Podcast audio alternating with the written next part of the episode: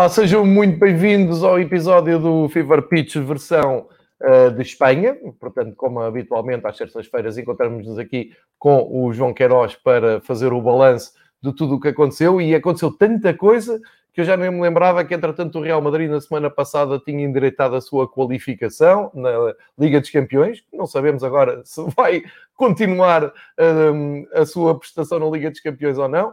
Também o Villarreal chega uh, às meias finais da, da Liga Europa, uh, reeditando uma meia final épica com o, o Arsenal. O Barcelona venceu a taça do Rei, a taça acabou na mão nas mãos do rei, como se disse na Catalunha, com o Messi, com mais uma exibição daquelas para arquivar e visitar sempre que nos apetecer ver futebol de qualidade, com uma grande exibição também do Frankie de Jong, uma contratação que chegou a estar um, posta em causa durante a temporada, e o Atlético Madrid, que resiste no primeiro lugar, goleou, é verdade que é o Eibar, que parece ter ali um carinho de segunda divisão, uh, mas acaba por resistir. Ora, isto passou tudo para segundo plano, porque ontem um, a grande notícia foi a Superliga. Eu arrisco dizer com epicentro em Espanha, porque ainda há quem, os primeiros a darem a cara pela, pela Superliga, até o Florentino Pérez do Real Madrid e o Laporta do, do Barcelona, sendo que o Florentino Pérez ontem deu uma entrevista um, muito, muito importante para perceber o que se está a passar no futebol uh, europeu e passou isto para primeiro plano. Portanto, chama aqui à conversa o meu amigo João Queiroz. Um, e até, até discuto aqui com ele já em direto, já a gravarmos o episódio. João, começamos primeiro pelo futebol, começamos primeiro por uh, fazer aqui o ponto da situação das várias competições ou pela Superliga? Se calhar pelo futebol, para depois termos tempo à Superliga. Não sei se concorda. Bem-vindo, João. Bom dia, bom dia, João. Uh, sim, podemos começar pelo, pelo futebol, como entenderes. Acho que há muitos motivos hoje para, para a discussão e, e também uh, podemos falar sobre a, sobre a Superliga onde evidentemente estão, estando envolvidas três equipas espanholas, uh, ganha aqui contornos de, de maior protagonismo em, em, Espanha. Sem dúvida. Uh, então vamos aqui recuperar, até podemos fazer isto uh, assim corrido, não é? vamos então voltar às provas europeias, que, neste momento estão paradas com um ponto de interrogação, pelo menos, não é paradas, é, estão ali, eu diria, suspensas eh, porque, como já toda a gente sabe nesta altura, eh, várias equipas que estão nas meias finais da Liga dos Campeões e da Liga Europa eh, abraçaram este projeto da Superliga e agora a UEFA não sabe muito bem o que fazer com as meias finais que estão marcadas para dentro em breve. Portanto, vamos cingir só a parte do futebol. O Real Madrid ultrapassou o Liverpool, ou seja, um jogo em Anfield de resistência. O Liverpool nunca conseguiu voltar para dentro da eliminatória, portanto, depois no fim, eh, os responsáveis do Liverpool e os jogadores do Liverpool disseram que perderam a eliminatória foi um, ehm, em Madrid. Uma nota para o Jurgen Klopp, que acabou por pedir desculpas e que hum, acha que foi mal interpretado, foi levado à letra naquilo que disse sobre o cenário do jogo da primeira mão ter sido no campo de treinos do, do Real Madrid.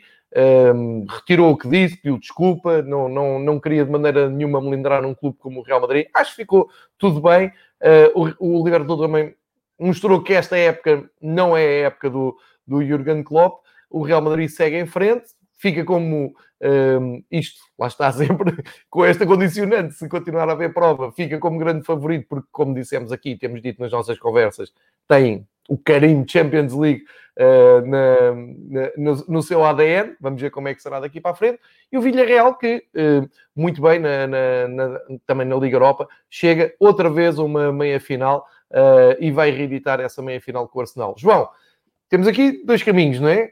Ou ignoramos isto e dizemos, ok, para a semana logo se vê se há meias finais ou não, ou vamos tentar aqui dar algum mérito esportivo ao Real e ao Villarreal pela, uh, pelo avanço, ficou pelo caminho o Granada, como, como se esperava com o Manchester United, mas pelo menos La Liga mostrou uh, ainda alguma da sua força nas provas europeias até aqui e vamos acreditar que uh, se vai desenrolar até ao fim esta última Liga dos Campeões, tal como a conhecemos. Pois, no campo o Real Madrid passou e, portanto, passando, tem o direito desportivo, pelo menos, de jogar a meia final frente, frente ao Chelsea. Depois, ver-se-á se, se, tudo irá voltar para trás, como é que tudo isto se irá processar.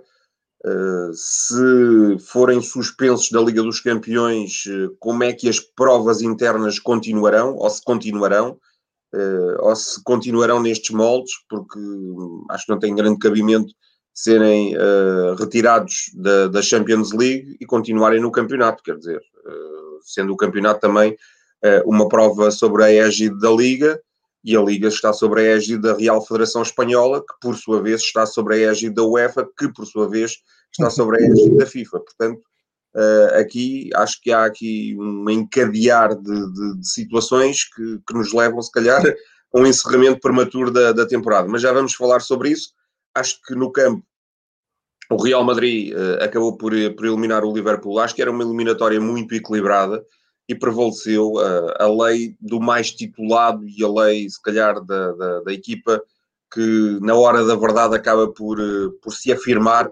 e afirmar as suas uh, 13 Ligas dos Campeões em campo e parte, não diria como grande favorito para a conquista da competição, mas parece-me que na meia final é indiscutível que uh, tem uma ligeira superioridade relativamente ao Chelsea. São as únicas duas equipas em prova que já conquistaram a Liga dos Campeões, o Real Madrid por 13 vezes, o Chelsea por uma, mas uh, olhando para, para o outro lado do quadro, estão, estão duas equipas uh, com, com muita sede de ganhar esta, esta competição, o PSG e o Manchester City, e acho que tendo no, no, na final o Real Madrid contra uma dessas grandes contra uma dessas uh, equipas, vamos ter certamente uma, uma grande final. Posto, posto isto, já, já agora deixa-me perguntar: achas que o Villarreal e o Arsenal Uh, o Villarreal está fora da Superliga, o Arsenal está dentro, portanto vamos ver o que é que acontece ali. Mas uh, se houver essa meia-final, achas que o Villarreal este ano tem condições para vingar aquela meia-final que acho que todos nós recordamos, fica marcado pelo penalti que falhou Riquelme, um dos melhores jogadores que vimos jogar. Uh, achas que o Submarino Amarelo, com o Ney Emery, que sabe tudo sobre a Liga Europa, pode desta vez vingar-se? Fala-se muito nisso na, na, em Espanha e principalmente em Villarreal.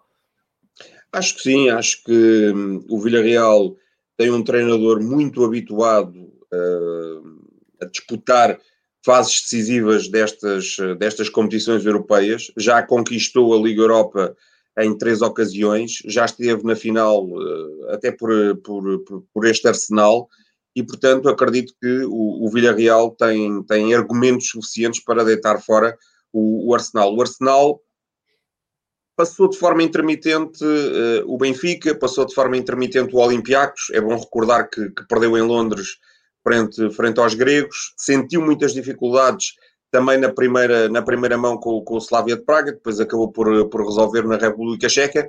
E, portanto, apanhando uma equipa como o Villarreal, que é uma equipa, vá lá, de uma liga tão competitiva como a liga uh, inglesa, é verdade que o Arsenal tem mais nome, é verdade que tem mais história, é verdade que tem mais tradição, mas acredito que o Villarreal uh, possa, possa eliminar o Arsenal. Uh, já do outro lado, acredito que o Manchester United é muito mais favorito do que, do que a Roma para seguir uh, para a final, mas isto, bem vistas as coisas, até podemos ter aqui duas finais inglesas. Nada nos diz que não possa ser um Manchester City-Chelsea e um Manchester United-Arsenal. Eh, mas acredito sobretudo que as equipas espanholas, e falo por parte do Real Madrid e do Villarreal, têm uma palavra para que assim não seja. E, portanto, acredito muito mais no Manchester City, Real Madrid e no Manchester United, Villarreal, do que, do que propriamente uh, na passagem da Roma e do PSG. Mesmo porque o Roma, embora já não seja aqui o tema central das nossas conversas, é mais Espanha, mas já agora dizer que a Roma passou um Ajax de uma forma um bocado injusta, se isso falo o falo no futebol, mas o Ajax foi mais equipa e a Roma acaba completamente de rastos. E aliás, a sequência disso foi perderem logo a seguir com o Turino, porque a equipa de Paulo Fonseca acabou mesmo nas lonas essa eliminatória com o Ajax. Então, partindo daqui, vamos para um, final da Taça do Rei. Segunda final da Taça do Rei em 15 dias, em Espanha, um, segunda final perdida para o Atlético em, em 15 dias, então depressa não se, vão, não se vão esquecer deste mês de Abril, e um recital de bola do Barcelona, que confirmou aqui uh, que está num grande momento, que o Kuman... Um, eu acho que tem equipa na mão agora, a equipa está sintonizada, grande exibição do Messi, mas isso nem é notícia, é mais notícia até um, Uh, o crescimento de forma e de importância do Frankie de Jong na equipa, que apareceu como sendo até decisivo no jogo. Uh, um jogo que estava equilibrado, há que dizê-lo, não, não foi um recital do Barcelona do princípio ao fim, foi a partir talvez de metade da segunda parte, houve muito mais Barcelona, uh, e quando desencalharam o jogo, aquilo foi um, um, aí sim foi, foi de, de, encher os olhos. Nomeadamente um grande gol do, do Messi à Maradona, uh, a fazer as delícias todas, e depois aquelas imagens no fim uh, de ver toda a equipa do Barcelona a tentar tirar uma foto só com o Messi e a taça para recordar mais tarde. E acho que fazem bem, ele se chegasse no Barça também fazia a mesma coisa. Mas uh, no fundo é confirmar aquilo que temos dito aqui nas nossas conversas, não é, João? O Barcelona está, está bem, recomenda-se e vai atrás do título. Vai, e tem oito finais para, para poder uh, carimbar a conquista do, do título. Essa rábula em torno das fotografias do Messi, uh, não sei se cheira à despedida, se toda a gente ficar ali com uma recordação uh, com o Messi, não sei se é quase que o, o agradecimento ao, ao Messi por tudo o que ele fez ao Barcelona ou, ou se, se, justifica apenas por ser o Messi e todos quererem uh, ficar bem na fotografia com, com, com o Messi ou terem para, para recordação uma fotografia só eles, o Messi e a, e a taça. Agora, foi um amasso, 4 a 0. Parece-me que toda a gente esperava uma final mais equilibrada. Parece-me que este Barcelona está, está ao nível do, do Barça que conhecemos nos tempos mais eh, vitoriosos. Parece-me que o Barça está claramente a crescer e, dependendo agora só de si para ser campeão espanhol, tem aqui uma, uma boa oportunidade de juntar o campeonato à, à Copa e, se assim for, quem diria, depois de, de uma época tão conturbada, depois de tantas notícias que acabaram quase por atropelar o Barça e deixar o Barça uh, pelas ruas da, da amargura, que o Barça poderia sair desta, desta época uh, ganhando praticamente tudo em Espanha. É verdade que falhou a final da, da Supercopa, mas uh, na, na Copa disse presente na, na meia-final e, e, deu um tratado de futebol ao Atlético na, na, final e no campeonato está, está cada vez mais vivo. E já ninguém se lembra do, do Bartomeu, já ninguém se lembra da crise financeira do clube, já ninguém se lembra da, da possível uh, novela em torno da saída de Messi, já ninguém se lembra dos diferentes entre Kuman e alguns jogadores, eh, já ninguém se lembra eh, do facto de, da equipa, em termos futebolísticos, não jogar praticamente nada, de ter um sistema eh, tático completamente errante, e portanto isto é para provar que o futebol muitas das vezes não se julga por épocas, julga-se até dentro da própria época, porque há várias nuances dentro da própria temporada, e portanto o, o Barça está a caminho de, de, ter uma época muito, muito sorridente, como, como demonstra esta fotografia. João, como é que fica o Atlético? Uh, teve aqui duas oportunidades, dois match points para uh, voltar a ter uma taça depois dos anos 80, que foi a última taça que conquistaram, a taça do Rei. Uh, é verdade que, e tu disseste aqui na, na altura, há 15 dias, a, a, grande oportunidade seria teoricamente contra a Real Sociedade, mas havia até eh, esperança por eh, desfechos mais recentes em conseguiram superiorizar ao Barcelona, desta vez acabaram atropelados. Um, não retira também mérito às duas últimas épocas do Bilbao na, na Taça do Rei, mas se calhar olhando à frente, mesmo pelo peso psicológico que tem estas duas derrotas, vai ser difícil voltar a ver o Atlético tão perto de ganhar qualquer coisa nos próximos tempos, não é? Pois eu acho sobretudo que o, Atlético estourou até no, no próprio campeonato, parece-me uma equipa apática, uma equipa esmorecida, e portanto parece-me que uh, a época está definitivamente terminada para o Atlético. No campeonato não, não ambiciona chegar a uma competição europeia, também já não correrá os, o risco de, de descer de divisão, e portanto uh, aqui o, o grande ponto de interrogação é a preparação da próxima temporada. E sendo o Atlético um clube com uma filosofia extraordinariamente uh, sui generis, não é? Tem aquela uh, prática de, de, utilizar bastos e jogar com bastos, ou jogadores com, com ligação ao País Basco. Acho que uh, vai ter aqui muito trabalho, porque o Marcelino uh, é um extraordinário treinador, temos vindo a elogiar o, o, seu trabalho ao longo dos anos nos diversos clubes por onde passou, e portanto penso que a ambição do Marcelino é chegar a uma competição europeia, Acho que a ambição do Atlético também é regressar às competições europeias. Eh, é bom recordar que o Atlético, o Valverde, chegou a estar na, na Liga dos Campeões e, portanto, eh, parece-me que eh, há aqui uma necessidade muito forte do Atlético se, se reforçar, tendo por base essa condicionante, que é uma condicionante bastante grande, de não poder introduzir no seu plantel um jogador qualquer. Eh, e neste caso não é um jogador qualquer, eh, não pela sua qualidade, é um jogador qualquer porque tem que ter uh, ascendência basca, ligação ao País Basco, ou então ter mesmo, independentemente de ser estrangeiro, ter nascido em Bilbao ou ser do País Basco francês. Estou-me a recordar, por exemplo, do, do Luís Arrazu, que já jogou no, no, no Atlético, mas é da parte basca francesa, e portanto este, este Atlético vai ter que se reformular porque não acredito com este plantel, sobretudo com, uh, lá, as uh, peças ou as unidades que tem no seu ataque, uh, penso que não tem grandes condições para, para poder ambicionar a muito mais do que andar pelo meio da tabela. Acho que a equipa está órfã de uma referência no ataque, não, não tem, vá lá, um Arit Saduriz, não tem um Roland Guerrero, não tem um jogador desse, desse, desse calibre e, portanto, parece-me que necessita claramente de se reforçar na, na frente. Agora, quem será? Isso é, é a dúvida que, que, permanece, é a pergunta de, de um milhão de euros. É verdade que o, que o Atlético é tido como um clube rico e até é, é criticado no País Basco muitas das vezes por ter dinheiro e, e ir, ir, devido à sua filosofia, ir sugar todos os bons valores das equipas que, que, que, ali, que ali andam, neste caso até da própria Real Sociedade, mas eh, do Weber e do, e do Alavés. Agora, quem é que estará na Real Sociedade disponível para, para ir para, para o Atlético? Será que vão eh, novamente, e está aqui o Inigo Martínez, eh, que custou 32 milhões de euros ao Atlético, pagaram, bateram a cláusula e foram a San Sebastián buscar o Inigo Martínez. Será que vão fazer o mesmo com o Miquel Oyarzabal? Vamos ver. Uhum.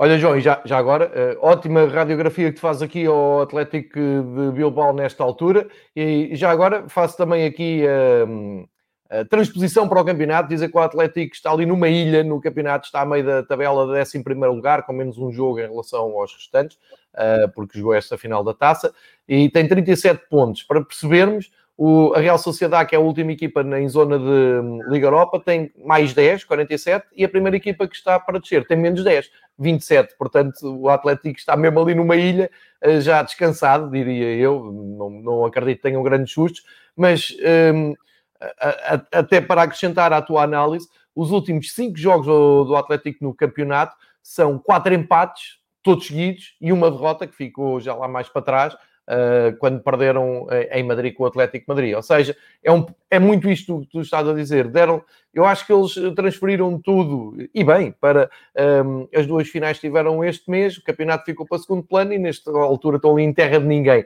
Nem podem olhar para a Europa, também já estão livres da, da luta pela descida, acho eu, porque o Valladolid, que é a primeira equipa para descer, tem menos uh, 10 pontos. Portanto, fica assim feita essa transcrição e já agora vamos agarrar no campeonato para falar do líder, depois lá, lá iremos ao, ao, Real Madrid, uh, mas falar do líder que tem estado muito inconstante, ou seja, temos falado aqui da irregularidade, uh, da, da termideira da equipa de Simeone no, no, no primeiro lugar. Uh, vou só recordar os últimos cinco jogos para o campeonato do Atlético. Há cinco jogos atrás tinham aquele empate com o Getafe 0-0, depois ganharam ao Alavés por 1-0 num jogo muito sofrido perderam em Sevilha, foram um, outra vez a Sevilha, uh, portanto, perderam em Sevilha com o Sevilha, depois empataram com o Betis num jogo de sobrevivência e finalmente deram aqui um, um ar de um, candidatos ao título. 5-0 ao Eibar. Uh, agora, contra eles tem o facto do Eibar talvez ser a equipa mais fraca da, da Liga Espanhola, ou no, talvez no atual contexto, seja das equipas menos, menos fortes. A verdade é que o Atlético 31 jogos, 70 pontos, mais 3 que o Real Madrid, que foi empatar ao, ao estádio do Getafe, e uh, eh, 5 pontos avança o Barcelona, que tem menos um jogo, e vamos ter que ver o Barcelona o que é que vai fazer uh, no regresso depois, quando chegar aos 31 jogos.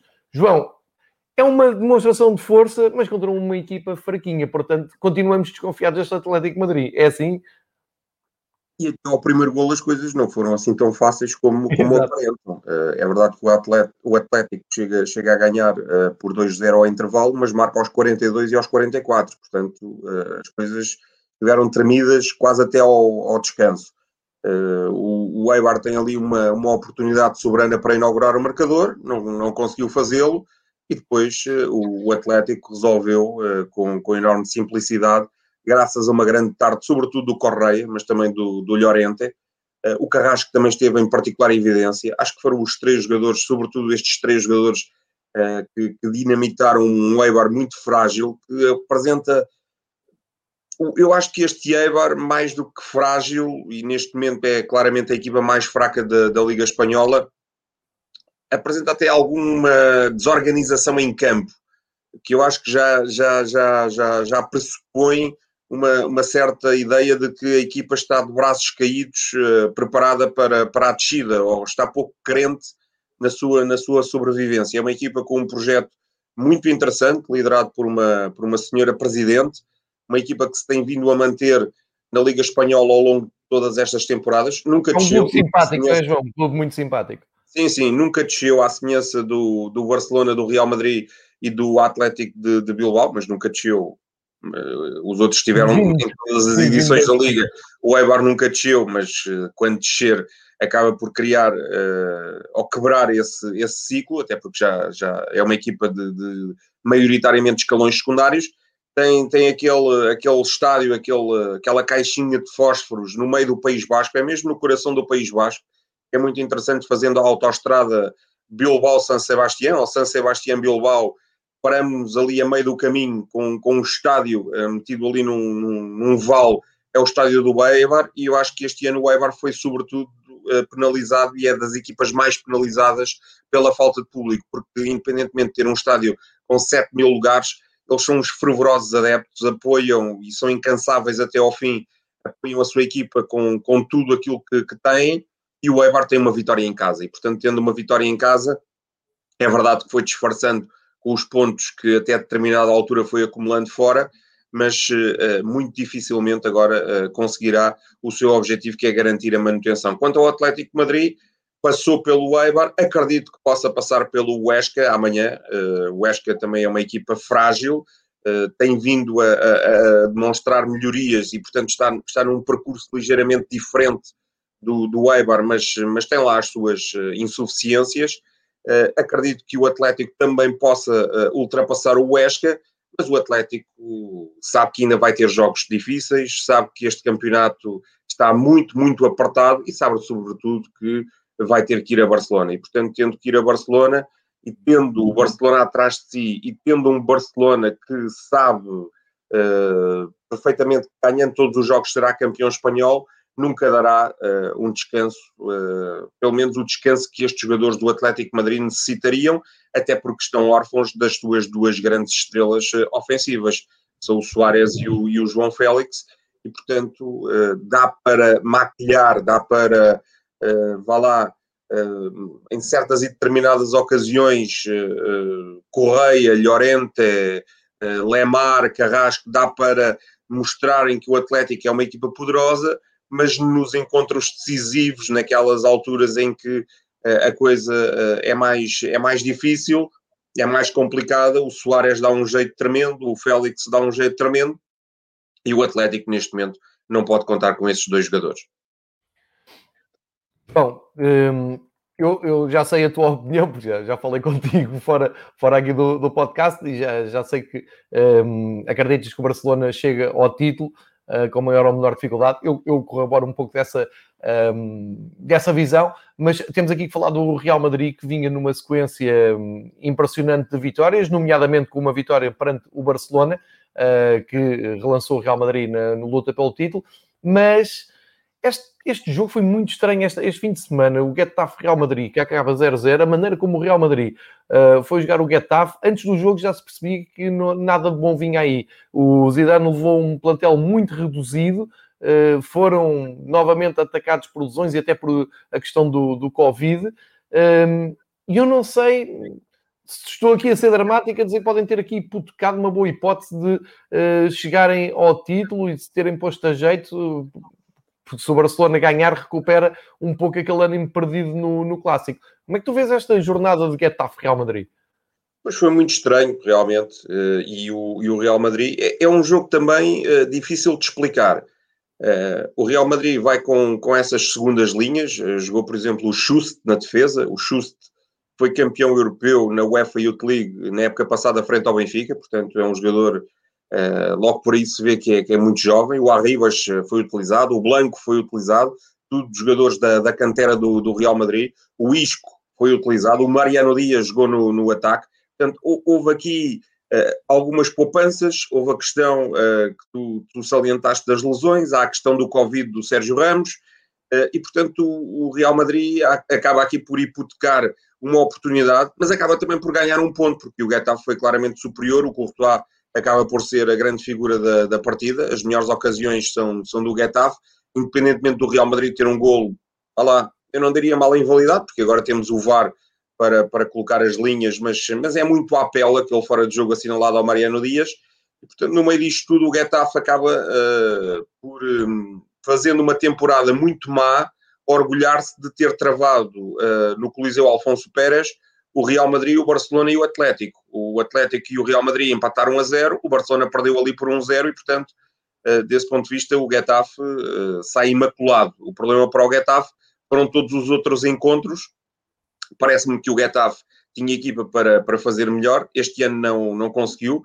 Uh, o Cucurelha é um excelente jogador, jogador formado no, no Bar, vai regressar agora a Camp Nou para, defrontar o, o Barcelona, uh, mas tem, tem o Jaime Mata, tem o Gené, enfim, tem, tem o Oliveira, o Damiano Soares, o Arambarri, tem uma série de uruguaios com, com muita qualidade e parece-me que o Getafe poderia ter feito melhor, acaba por roubar um ponto ao Real Madrid, uh, ou neste caso dois, e se calhar acaba o Real Madrid aqui por se despedir uh, do título. E não digo que se despede do título porque ainda faltam alguns jogos, mas deixa, já não dependia de si próprio, mas agora passa a depender de duas equipas, não é? Porque uh, depende do que o Atlético e o Barcelona fizerem, e estando o Real Madrid ainda incluído nas competições europeias, e vamos partir do princípio que ainda está uh, na Liga dos Campeões, portanto tem aqui um, a capacidade para, para, para dispersar as atenções por, por duas competições e isso pode ser benéfico para os seus rivais. João, já agora, uma palavra também para o Sevilha do Lopetegui, que nas últimas cinco jornadas ganhou quatro e, só tinha empatado uma. Chega aos 64 pontos, está ali um ponto do Barcelona com menos um jogo, mas está a três do Real Madrid. Claramente está em zona de Liga dos Campeões continuamos a fazer estes parentes, vale o que vale, não sabemos o que é que vem, o que vem aí. Também foi dito que o Sevilha foi convidado para a Superliga um, caso o Atlético Madrid não aceitasse, e isso foi a pressão que fez com que o Atlético Madrid uh, tenha aceito entrar na Superliga, o Sevilha ficou de fora, enfim, fica também essa nota que já vamos abordar um pouco mais à frente. Uh, mas em termos de classificação, temos o Sevilha confortavelmente na zona europeia da Liga dos Campeões e temos o Villarreal também a confirmar a sua presença na Liga Europa, por via até do campeonato, antes até de, hum, de, de tentar ganhar a Liga Europa uh, nesse confronto duplo com o Arsenal, se acontecer, mais uma vez.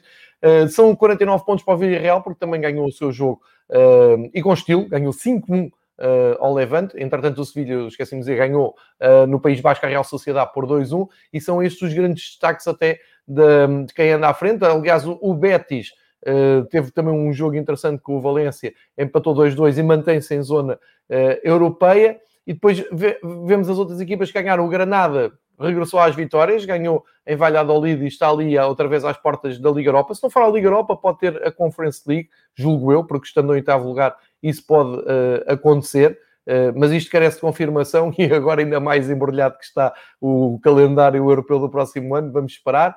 E, e depois uma palavra para o Sassuna que ganhou ao Elche e também ao Alavés, que ganhou ao Huesca e, e endireitou ali um pouco mais a sua uh, posição. Mas uh, principalmente queria, queria a tua opinião sobre esta reta final do Sevilha e do Villarreal, que me parecem uh, merecedores de elogios. Pois, o, o Sevilha, e eu tive a oportunidade de fazer esse jogo, joga muito bem neste momento. Ganhou por 4-3 em, em Vigo e agora em San Sebastián ganhou por 2-1, mas podia perfeitamente ter ganho por 4 ou por 5-1. A Real Sociedade marcou primeiro, mas só marcou mesmo primeiro, porque depois só deu mesmo Sevilha. E este Papo Gomes, bem, é um regalo ver este, este jogador que o Sevilha foi buscar à Atalanta. Há quem fale que ele pode regressar à Itália, eh, pode, pode ir para, para os quadros do Inter, eh, vindo um jogador do Inter para, para o Sevilha, ou seja, havendo aqui uma, uma permuta de, de jogadores, vamos, vamos esperar. Um, agora, uh, e até pode ser o João Mário, uh, não sei se, se o uhum. João Mário vai para Sevilha e o, e o Papo Gomes vai para, para, para Milão. Agora, o Sevilha joga muito e, e ganha bem, e ganhando bem, uh, habilita-se a ficar, diria, no pódio. Se aproveitar ali um deslize ou outro do Real Madrid, neste momento está, está praticamente encostado ao Real Madrid, pode inclusivamente sonhar com, com o terceiro lugar. E parece-me que estão definidos os lugares de Liga dos Campeões. Ainda não percebemos quem será o campeão, mas já sabemos que estes quatro uh, vão ser uh, os, uh, os elegíveis para a Liga dos Campeões, se houver Liga dos Campeões e, e se, se, evidentemente, a questão da, da, Superliga Europeia não for ultrapassada. Depois, para a Liga Europa, também acho que está definido o quadro: Villarreal, Betis e Real Sociedade. Também ainda não se compreendeu muito bem a ordem. E para as descidas, parece-me que também começam a ficar ali uh, isoladas uh, cinco, seis equipas, as três que estão, que estão abaixo da linha de água, o Valladolid, o Elche e o Eibar, e depois parece-me que o Alavés, o Valladolid, uh, lá, o próprio Getafe, o Esca, uh, o Esca sim, o Getafe já um bocadinho mais longe, estão ali ainda envolvidos na luta, mas uh, equipas como o Osasuna, como o Cádiz, como o Valência, já estão uh, a salvo e, portanto, desse ponto de vista, parece-me que a sua época também já está resolvida. E faço minhas as suas palavras sobre o Sevilha, que é um clube que uh, objetivamente não tem nenhuma simpatia minha, não tem nada para eu gostar, mas futbolisticamente, e é isso que estamos aqui a tentar sim, sim. fazer todas as semanas, sem dúvida, e um grande trabalho do Lopetegui, que é um treinador um, que também não suscita muita um, simpatia nem em Espanha, que é uma figura controversa, mas uh, indesmentível. Estão a fazer um ótimo trabalho. João, já agora uma, uma, uma breve análise à, à, luta lá por baixo. Os últimos quatro perderam todos nesta jornada. O Esca, Valladolid, Elche, Eibar. Uh, subiu ali um pouco na classificação o Alavés. Um, se isto estava embrulhado na nossa última conversa, embrulhado continua porque... Uh, o Eibar tem 23, o Elche 26 e o Valladolid 27. É assim que se lê a tabela de baixo para cima.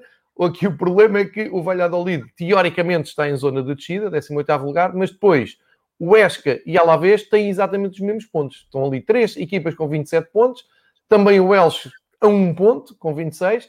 Há aqui um pormenor do Valladolid ainda ter um jogo a menos, pode recuperar, uh, teoricamente, pontos. Uh, e depois, se olharmos um pouco para cima, já temos o Getafe com 4 pontos a mais, já é qualquer coisa, uma almofada, e uh, continuamos a ter aqui o Valência, que ainda eu não considero que esteja são e salvo, tal como o Cádiz, que tem 36 pontos, mas vão orientando a sua permanência. Uh, mais estranho o Valência do que o Cádiz, que foi da segunda divisão, mas uh, já nos habituámos durante esta época a ver assim. Portanto, João, continua tudo muito embrulhado e continua a ser válido aquilo que tu disseste na semana passada sobre a luta da descida. Mas eu acho que o Valência e o Cádiz já. Sim, já assim tem uma almofada confortável. Dificilmente correrão riscos. O Getafe tem ali uma distância, mas ainda corre alguns riscos. E depois é, é a autêntica uh, selva, não é? É um bocadinho salve-se quem puder entre o, o, o Esca, o Alavés, uh, uh, pronto, a própria equipa do Valladolid, Uh, o Elche o Eibar acho que estão todos muito aflitos, estão todos muito apartados e, portanto, acho que vão lutar por cada ponto até, até ao fim. Uh, Parece-me que o Eibar é claramente um sério candidato à descida, mas de, de, todos os outros não, não, não coloco as fichas em nenhum, porque penso que todos têm possibilidades ainda de, de se salvarem. Olha, já, para fechar aqui o capítulo do, da Liga Espanhola, deixa-me fazer aqui um, a reagendação, o reagendamento do reagendamento, assim é que é, do Campeonato Espanhol, porque tivemos então a jornada 31. Um, Não, 33. Melhor, a jornada... Desculpa, diz João, diz, diz. Tivemos a 33 e agora é que vamos ter a 31. Obrigado, obrigado, exatamente, já tinha explicado isso na semana passada, é mesmo isso. É estranho, mas é assim o calendário uh, de Espanha este ano. Uh, e então, para nos orientarmos no que diz respeito ao ponto da situação em que estamos e o que é que vamos viver nos próximos dias, uh, até à nossa próxima conversa, vou só dizer que amanhã, não, não, não é amanhã, peço desculpa, isto já é para, para dia 21. Eu vou mesmo pela é amanhã, semana. É amanhã. É, amanhã, amanhã sim, sim, sim, amanhã sim, vamos ter o Levante Sevilha. Eu não tinha aqui a jornada completa, João. É, uh, recordando, amanhã começa a jornada 31, é isso? 31, exatamente. exatamente. O, começa com o Levante Sevilha, às 6 da tarde. Sim. Uh, o Real Madrid vai jogar a Cádiz, joga, joga às 9 da noite. Isso. Uh, estou a dizer de, de, de memória. Então eu vou, vou, complementar dizendo o Valência vai ao Sassuna, também às 6 da tarde. Depois o Betis recebe o Atlético Bilbao às 7.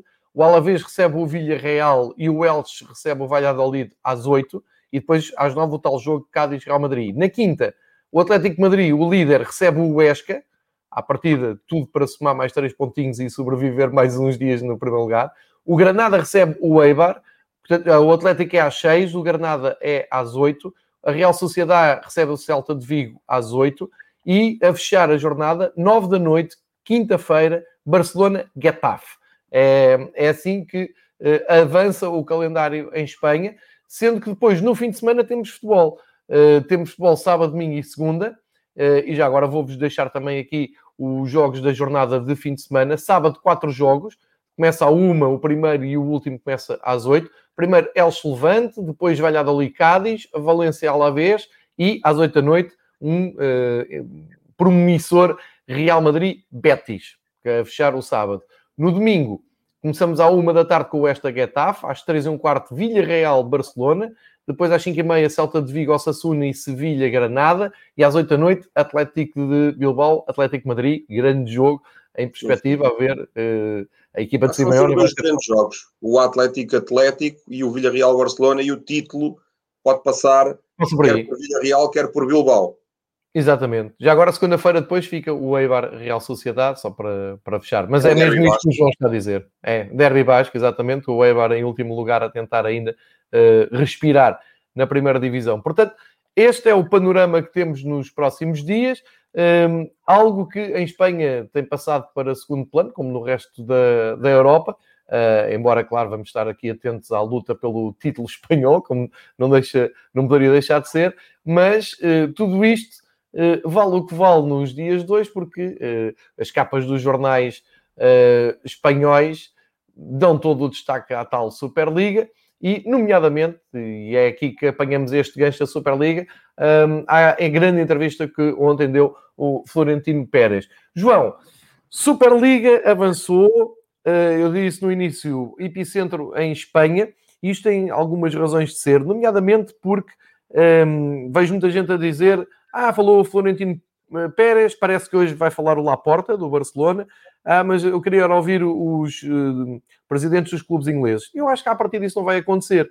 E eu hum, partilho aqui a minha opinião, que é, que é o seguinte: o, se me dissessem que a Superliga era feita só por equipas uh, como as seis que estão em Inglaterra, eu diria sim senhor, são motivações mais financeiras do que outra coisa. Mas quando tu tens o rei da Liga dos Campeões a dar a cara, e a avançar e a dar esta entrevista como deu ontem o Florentino Pérez e logo a seguir lá à porta, um, dois reis do, do, do futebol europeu, uh, tal como conhecemos, portanto, via UEFA, uh, ao que se junta também o Atlético Madrid, uh, nós vamos sempre ver estes senhores a, a, a, darem mais a cara. Porquê? Porque eles são do futebol, porque o Florentino Pérez tem duas décadas de presidência de, de futebol, sabe tudo sobre o futebol espanhol, sobre o futebol europeu, o Laporta a mesma coisa, é gente do futebol.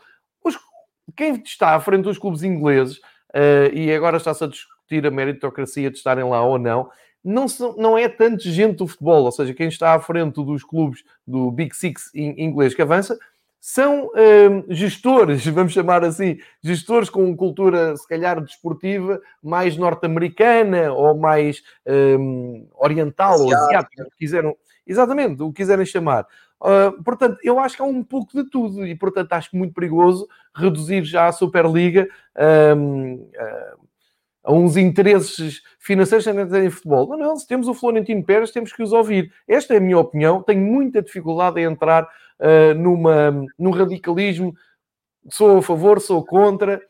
Um, já o disse ontem na, na, na BTV com, com, o João Queiroz, eu vou dizer aqui. Um, eu, à partida, pela, teoricamente, eu sou contra, obviamente, não, não, não me agrada nada disto está a acontecer. Mas mais importante que isso é tentarmos perceber o que é que está ali. E ontem, ao ouvir o Florentino Pérez e o João Queiroz também ouviu e já vai falar e vai destacar alguns pontos, eu acho que é muito importante ouvir e não é ouvir com uma pedra na mão, não é ele estar a falar e nós estamos a receber o que ele está a dizer, é, lá está ele, é, só quer é dinheiro e uma, uma coisa para ricos. O Florentino Pérez ontem tocou em pontos muito importantes. Algo que se tem discutido ao longo dos anos e que ele, na opinião dele e dos outros 12, 11 clubes que reuniu, acha que a UEFA não consegue dar a volta. Ou seja, a UEFA não consegue dar resposta ao grave problema uh, financeiro que os clubes estão a atravessar. Ele não acredita no novo modelo da UEFA porque não vai mudar absolutamente nada. Está a dar mais umas migalhas aos clubes e não estão a dar o salto que os clubes querem. Ele não acredita que, com estas mudanças da UEFA, as gerações mais novas de adeptos de futebol, não só na Europa, mas especialmente fora da Europa, onde há uma grande fatia, uma grande percentagem de audiência importante nos dinheiros televisivos. O futebol não está a, a, a corresponder àquilo que os, os miúdos querem. Um, é chocante saber que os miúdos na China, na Índia, no outro lado do mundo, conseguem identificar melhor o Milan, o Arsenal, o Chelsea, do que os clubes que estão realmente melhores desportivamente, como a Atalanta, como o West Ham e o Leicester. Pode ser chocante, mas é um facto. Um, e não, eu não acho que se possa atacar a Superliga por aí. Dizer, ah, como... enfim, eu percebo. O que, o que, é que está lá a fazer o Arsenal que não ganha um campeonato há não sei quanto tempo? O que é que está lá a fazer o Tottenham que não ganha um campeonato? Está bem. Mas o, o problema é que eles têm o mérito de expandirem a marca isto é horrível falar em futebol, mas acontece, e serem reconhecidos noutros mercados, e, serem, e as pessoas comprarem as camisolas deles e ligarem a Playstation e jogarem com esses clubes. O que me leva aqui a outra um, série muito importante. Ontem os clubes, os 12, disseram não contem connosco para o FIFA 2022, que é uma grande... Uh, a nós não nos diz nada, por acaso a mim até diz que eu até jogo, mas uh, às gerações mais novas, isto é uma pedrada no charco, eles vão já querer saber o que é que se passa. Porque é que para o ano não podem jogar com o Liverpool, com os Juventus, com o Ronaldo e por aí fora. Agora, isto está a andar. Acho que ninguém ganha nada em tirares o partido de dizer sou contra ou sou a favor, ou os clubes a dizerem assim, ah, eu não entro nisso. Não interessa. O que interessa é quem for convidado já recusou, ainda não vi ninguém recusar. Que tenha sido convidado para entrar. Aliás, a única coisa oficial que há é, foi a Superliga dizer nós íamos convidar o Sevilha porque o Atlético Madrid estava a hesitar. E quando dissemos isto ao Atlético Madrid, disse, não, então a gente entra. Pronto, é isto que nós sabemos, é com isto que temos que nos guiar. E, portanto, um grande ponto de interrogação aqui, e João, eles têm um mérito, a Superliga tem um mérito, quer tu queiras, quer não. Agitaram isto e passaram das ameaças às ações, porque no domingo à noite diziam assim: ah, isto é para condicionar a reunião de segunda-feira. É para condicionar, já estamos na terça e eh, reações da UEFA até agora, nada. É que eu não vejo a UEFA reagir a dizer assim: é pá, tem razão nisto, podemos falar disto. Não, não. Eles levantam ali a bandeira do ah, vão, vocês vão usar ser expulsos, acabamos com a Liga dos Campeões, acaba-se a Liga Europa para vocês, não, não participam no Mundial. E o que eu vi ontem o Florentino Pérez dizer é: não, isso não é assim. Isso legalmente não é assim. Não podem, podem ameaçar, mas não o podem fazer porque nós temos sustento jurídico. Fazendo este pequeno resumo, e desculpem a exaustão do, do resumo, um, vou ouvir o João sobre aquilo que é o, o Florentino Pérez disse, um, sempre neste prisma. Não estamos aqui nem para dizer que sim, nem que não. Estamos para tentar entender, discutir e tentar trazer mais gente à causa para discutirmos a coisa, não tanto porque nós não vamos mudar o mundo dizer somos contra ou a favor. Portanto, não sei se partilhas mais ou menos deste meu ponto de vista e se não achas que ontem a entrevista do Florentino Pérez foi das coisas mais importantes que o futebol europeu teve nos últimos tempos e que há ali muito por onde pegar, uh, em vez de estarmos só a tirar pedras, a dizer que uh, somos contra, não é?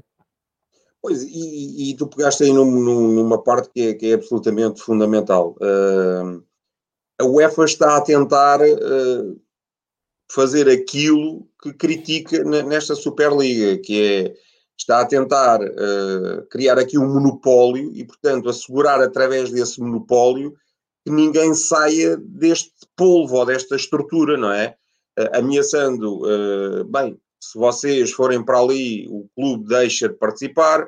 Se hum, o jogador eh, que estiver a representar o determinado clube jogar esta Superliga não pode jogar europeu, só que abre-se aqui uma vez mais uma caixa de Pandora eh, que não se percebe muito bem que consequências terá e não se percebe muito bem, uh, sobretudo, que caminho é que a UEFA e, neste caso, a FIFA estão, estão a tralhar. Porque, vejamos, no essencial, acho que todos nós comungamos de uma, de uma opinião de ser contra isto, não é? Claro. Nós fomos contra isto como fomos contra a Liga dos Campeões, como fomos contra. É isso, João. Já, já agora deixa-me ver o que eu disse ontem na, na BTV. Desculpa, só não te querendo interromper, deixa-me só dizer uma coisa que eu acho que há falta de um, sabedoria, esclarecimento, há falta de cultura futebolística em muitos adeptos mais novos.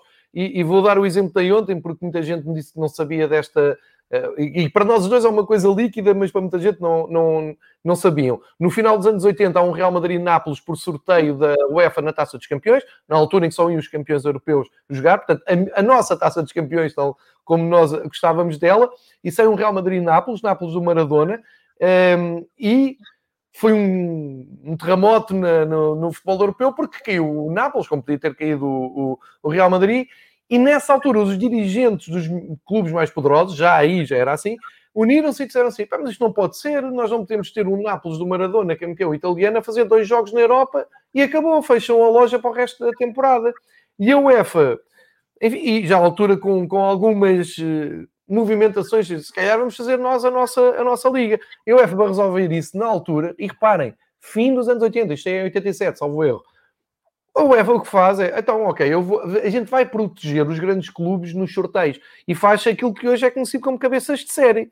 Era uma Isso. coisa mais simples, ou seja, os, os, melhores clubes dos últimos anos ficam de um lado e não podem jogar uns contra os outros nas primeiras eliminatórias. A partir daí, estragaram tudo. Porque isso era mau, João. Isso, isso já me irritava. Eu, eu gostava muito da primeira eliminatória ter o campeão de Itália contra o de França. Era é, muito. Chegámos a é? ter numa, numa primeira eliminatória um Betis-Benfica e também numa primeira eliminatória um Sampdoria-Benfica. Exato. E, e quando o Porto foi campeão europeu não jogou logo nas primeiras eliminatórias com o Real Madrid? Jogou. Com o Paco Llorente foi fazer miséria ao estádio da Jogou. Exatamente. E por causa disso, a UEFA condicionou, mas. Eu, e tu aliás, é nesse ano, aliás, João, deixa-me dizer, é nesse Desculpa. ano do Nápoles, portanto, sai Real Madrid-Nápoles, o Real Madrid ultrapassa o Nápoles e depois joga com o Porto. E depois, é isso mesmo, João, é isso mesmo. Joga o Porto pelo caminho uh, e vai por ali fora, ultrapassando uh, uma série de, de equipas fortes, uh, até cair nas, na, nas meias finais. Imagine-se que o PSV Eindhoven depois viria a ser campeão europeu em Estugarda contra o Benfica. Portanto, uh, o, a equipa do, do Real Madrid foi deixando para fora o Nápoles, o Porto, o Bayern de Munique, parece-me que nos quartos deixa para fora o Bayern de Munique, e depois Sim. nas meias cai com o PSV Eindhoven com estrondo, sai com dois empates, 1 a 1 em Madrid, 0-0 uh, eh, em Eindhoven, e é o PSV do Guziding e de, daquele, daquela armada holandesa que, que, que tinha a seleção Uh, menos o Gullit, o Raikari e o Van Basten, depois vai para, para Stuttgart a ser, ser campeão da, da Europa.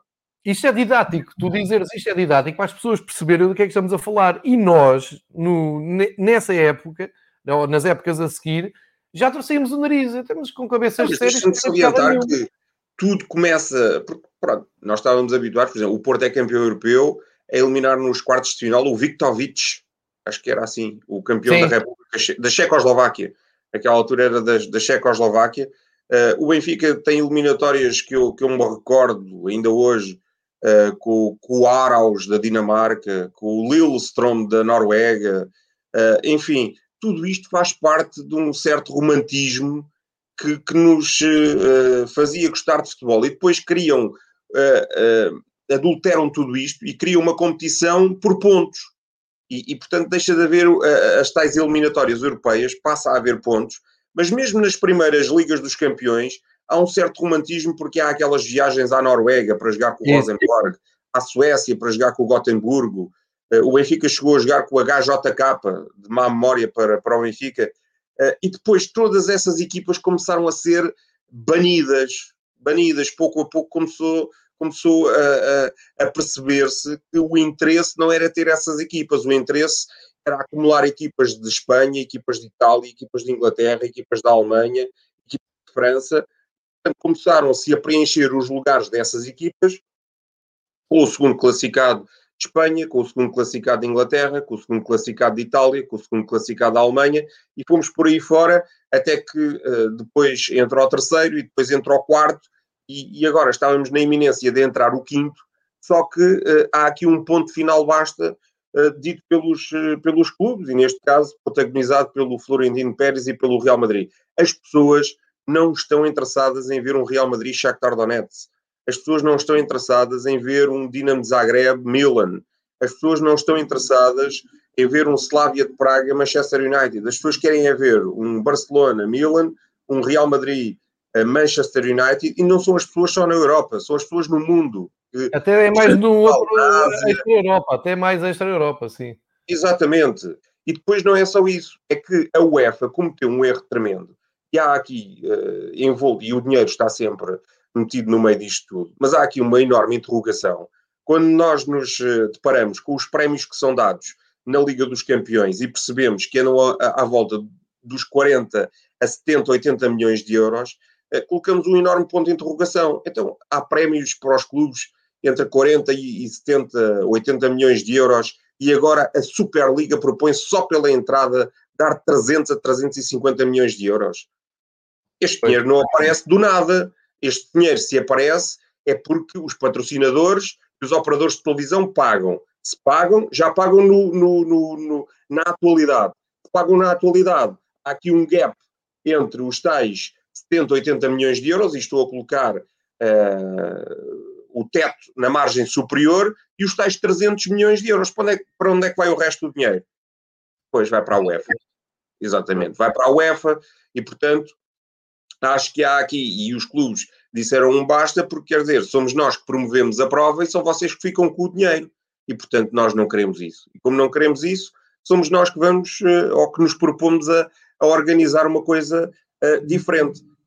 É pouco romântica, é fechada, é mas também se abriu em termos uh, desportivos, e aí a, a, União Europeia também tem um papel relevante, os políticos não se podem agora uh, abster uh, de, de, de, assumir as suas responsabilidades. Quando foi com o basquetebol ficaram caladinhos, não é? Deixaram organizar a Euroliga, e agora, como é que o futebol aqui Del Rey, que não pode ser, porque na Europa há que uh, manter a equidade e não se podem fazer provas fechadas tem que haver a, a meritocracia, tem que haver uh, uh, subidas e descidas. Quer dizer, depois acaba por encaixar, porque quer dizer, estiveram a dormir quando foi uma modalidade secundária e agora quando, quando começa a mexer com o futebol, começa toda a gente a acordar, mas se calhar já vai tarde demais e já se fez jurisprudência através de outras, de outras situações.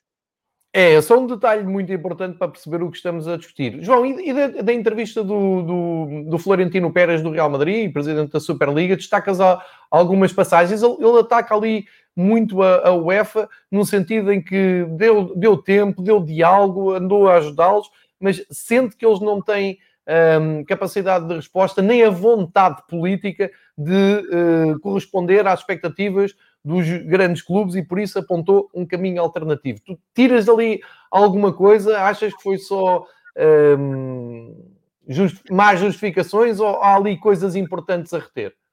Eu acho que o mais importante, acima de tudo, foi a certeza e a convicção com que ele falou. Acho que uh, deixou-nos, ou pelo menos conseguiu transmitir a ideia de que estão muito seguros de si mesmos. E, portanto, Isso. isto é para avançar e não corre grandes riscos do ponto de vista jurídico. Ou seja, enquanto vemos a UEFA um bocadinho eh, atormentada com tudo isto, com ameaças a clubes, a jogadores, o Florentino não, dá uma palavra eh, apaziguadora, diz aos jogadores estejam tranquilos, vão ao Mundial de, de 2022, não vos vai acontecer uh, absolutamente nada. Uh, o futebol não vai perder muito com, com isto, ou neste caso os adeptos não vão perder uh, muito ou nada com, com isto. Portanto, acaba por uh, dar, dar, evidentemente, defendendo a, a, a sua causa, uh, demonstrando que, que está uh, imbuído de, de, uma ideia peregrina de, de, de procurar, através desta Superliga, dinamizar um futebol para ricos e um futebol para pobres, e isso eu acho que é, que é negativo, mas de qualquer das formas acaba por assegurar uma certa eh, coerência no seu, no seu discurso e, portanto, acho que isso acaba por ser uh, extraordinariamente positivo, explica uh, a tal questão dos adeptos não, não quererem ver uh, jogos entre, um, entre clubes de segunda linha, ele, ele chamou-lhe clubes modestos e, o, e, os, e os maiores clubes da Europa. Os adeptos estão interessados em ver constantemente os maiores clubes da Europa e a UEFA nunca deu uma resposta líquida a isso. E nunca teve uma, uma distribuição de prémios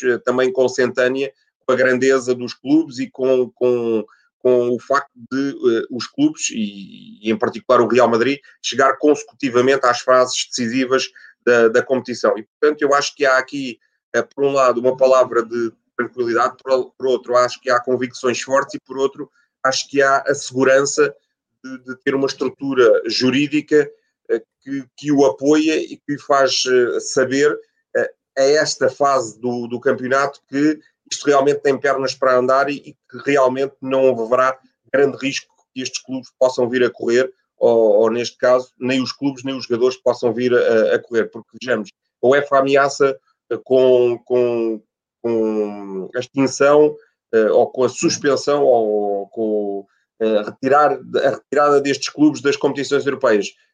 A UEFA está a informar logo de um, de um grave erro, é que se até aqui prevaleceu uh, o mérito desportivo, então agora por que razão é que estes clubes vão sair das competições europeias para dar lugar a outros que foram eliminados? Se forem, se forem uh, banidos das competições europeias já neste mês de abril, vão continuar a jogar os seus campeonatos que estão sob a égide das federações? Bem, tudo isto é um enorme ponto de interrogação é um, um pouco isso, mas acho que mais importante, e acho que o que se tira aqui também da, da nossa conversa e disso que temos aqui estado a falar, é que acho que é preciso um, encarar isto de uma forma mais pedagógica e menos radical. Não, não vale a pena. Um, tendo, tendo por base que somos, acho que aqui quase todos os que andamos aqui a falar de futebol, somos pelo futebol romântico, somos pelo futebol uh, mais puro, uh, mas acho que a hipocrisia também fica mal quando nós andamos a vibrar com uma Liga das, da, da, das Nações e uma Liga dos Campeões e uma Taça da Liga, uh, que são tudo competições que são feridas na sua essência por, uh, pela meritocracia. Uh, acho que temos que ter um bocado de calma e perceber o que é que está aqui em jogo. De qualquer maneira, uma coisa é certa, Dizia-se que a Superliga era só para condicionar a UEFA e avançou. A UEFA dizia que ia reagir fortemente e ainda não disse nada. Ainda não decidiu nada sobre o resto das competições este ano e também não disse nada sobre o futuro imediato da, do que é que vai ser a Liga dos Campeões e a Liga Europa e a Conferência ou a Conference League.